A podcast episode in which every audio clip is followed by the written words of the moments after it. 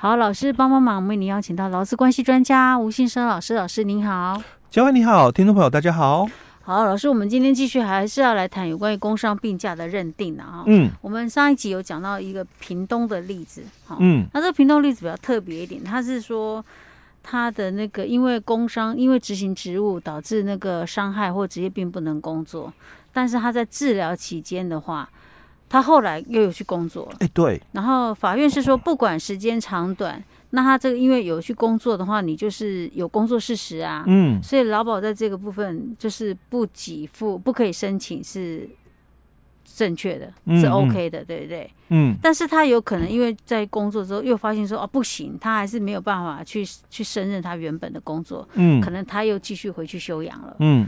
那这样还是算是工伤病假期间，对不对？对，所以法官后面他其实他有提到哦，就是劳保局的公文里面哦，只能认定嘛，嗯，这个员工哦，他从什么时候开始可以从事一定的工作哦，嗯，但是很难让我去推论哦，因为法官都用推论的哦，很难让我去推论说，那他从什么时候起哦，嗯。就可以从事劳动契约所约定的原有劳力性的工作，就是轻便工作。嗯、因为我们其实在，在呃实务上的一个处理，就我们讲呃行政调解啊，我们很习惯就会跟老公讲，哎、欸，那你可以从事轻便工作，你就应该销假上班哦。嗯、那跟他原来契约里面所约定的工作不太一样，因为我轻便工作嘛哦，所以到底这个，因为我已经从事轻便工作了哦，所以我。可不可以再申请劳保给付？但因为你已经有工作，嗯，应该就不行。哎，对，应该就不行哦。所以法官就会提到说，那这个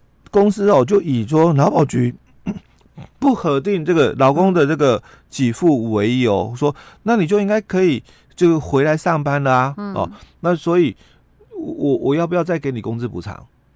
如果他有回来上班的事实，应该就不用再给工资补偿。但是你要看，如果你从事轻便工作。我也给了你原有薪资，那当然就比较没争议性啊。怕的是他给少了，对，给的少的问题啊，嗯、才有这个问题哦。嗯、所以其实，在五月一号以后，就我们今年的五月一号以后，嗯、我们的这个劳工职业灾害保险及保护法，就我们讲灾害保法已经实施了哦。嗯、那其实，在灾保法里面，它也把刚刚我们讨论的这些问题哦，在我们的这个。母法里面哦，跟我们的这个执法里面都很清楚去提到了，哦、全部都有考虑到了吗？哎，对，所以我们才讲嘛，他就他就说，嗯，我不要再用什么职业伤害跟职业病容易造成混淆，嗯，所以他就讲说，那我以后我我的这个灾保法里面的用词，我不要再用这个了，我要用职业伤病，嗯，又有病 又有。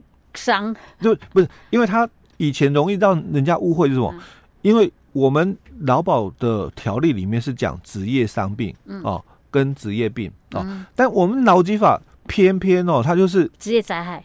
对，母那个母法五十九条的主文是讲职业灾害，嗯、可是五十九条的第四款是讲劳工遭遇哦职业伤害或者是罹患职业病死亡的时候，嗯，那那你。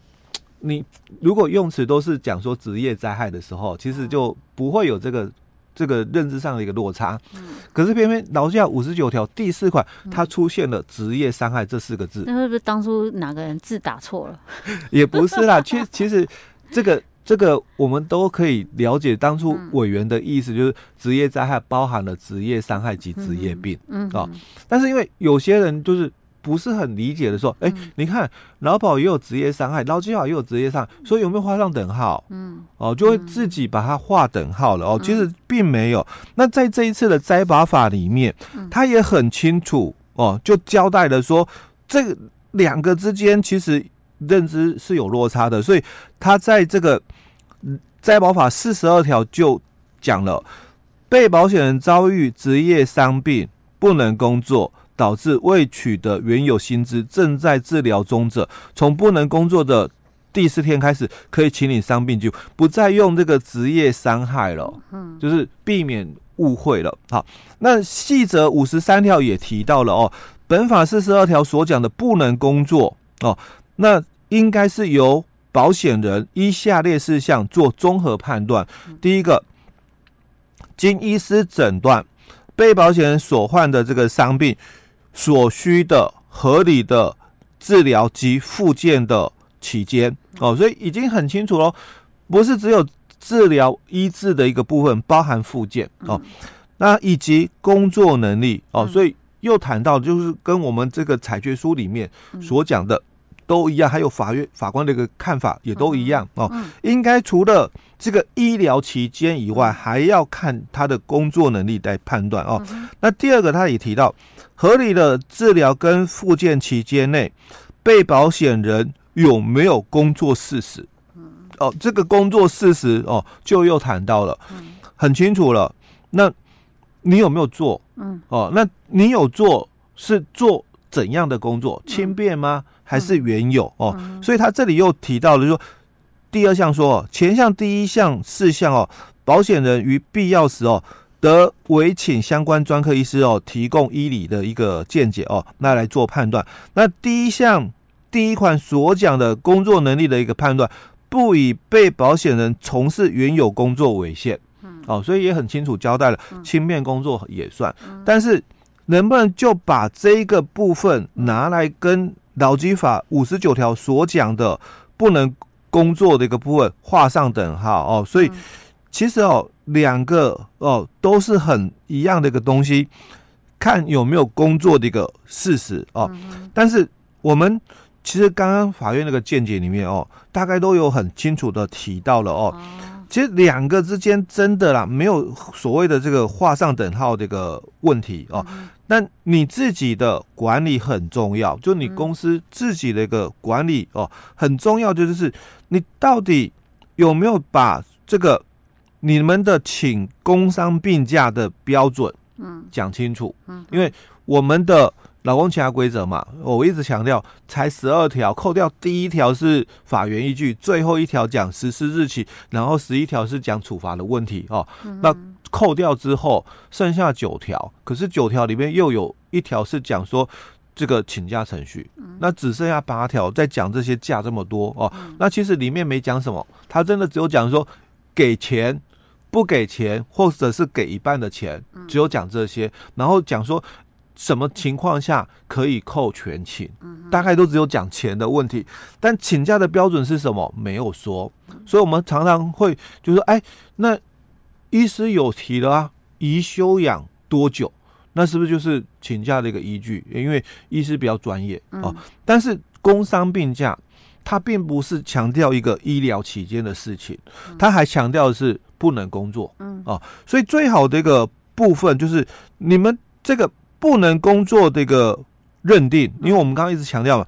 劳保的个给付，或者是我们五月一号以后的灾保法的里面的这个职灾保险的一个给付，跟劳基法所讲的真的有一点点的落差哦，不要把它画上等号。但是你们应该是做好你们的管理。所以说，可能你在公司管理规则里面的就不能工作部分，公司可能至少你要定义说的不能工作是怎么样？哎，对，或许你可以说。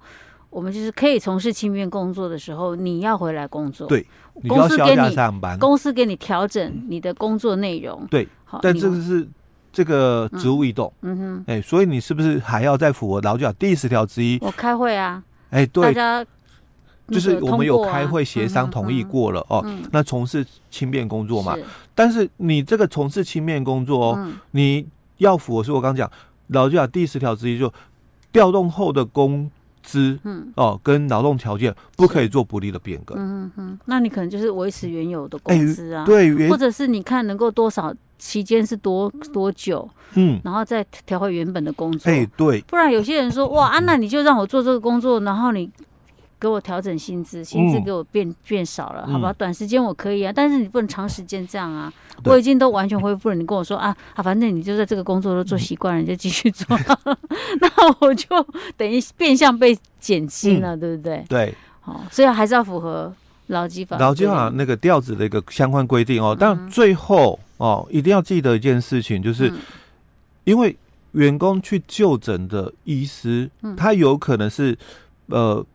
外科医师，嗯，哦，也有可能是骨科医师、复健科医师，嗯、哦，嗯、那每个医师专业领域都不一样，嗯，哦，所以最好的一个情况，当然就是劳资双方，嗯，共同一起前往，哦，因为我为什么要强调这件事情哦，一起前往，嗯，很多公司哦，他并没有没有跟劳工陪同，嗯，所以你你你要他做什么新的工作，可能劳工。自己还一知半解。哦，所以我到底能不能从事新的工作，我不知道啊。但公司可以一起陪同的话，那你就可以跟我们的指摘门诊科医师哦，因为他的专门的领域嘛，哦，就是在这一块哦，所以在这个。跟这个专科医师讲哦，从事这个新的这个工作，嗯、那是不是这个职业老公就他目前的伤势所可以胜任的？嗯嗯嗯。那你们要讲清楚嘛？嗯、哦，所以一起陪同哦，他讲清楚之后，嗯、那。那就没有这些的一个争议。当然，在我们的灾保法里面，它也确实哦，也有规范到复工计划。嗯哼哼，嗯。哦，因为我们新的规定里面，它有这个复工计划嘛，哦，所以你们应该是把这些的问题哦先讲清楚哦，那之后哦才不会说，哎，老公他去拿诊断书，嗯，可是这个诊断书就是医师哦，可能是外科医师，可能是骨科医师，而不是只在门诊科的一个医师哦。那如果是只在门诊科的医师，也有可能嘛？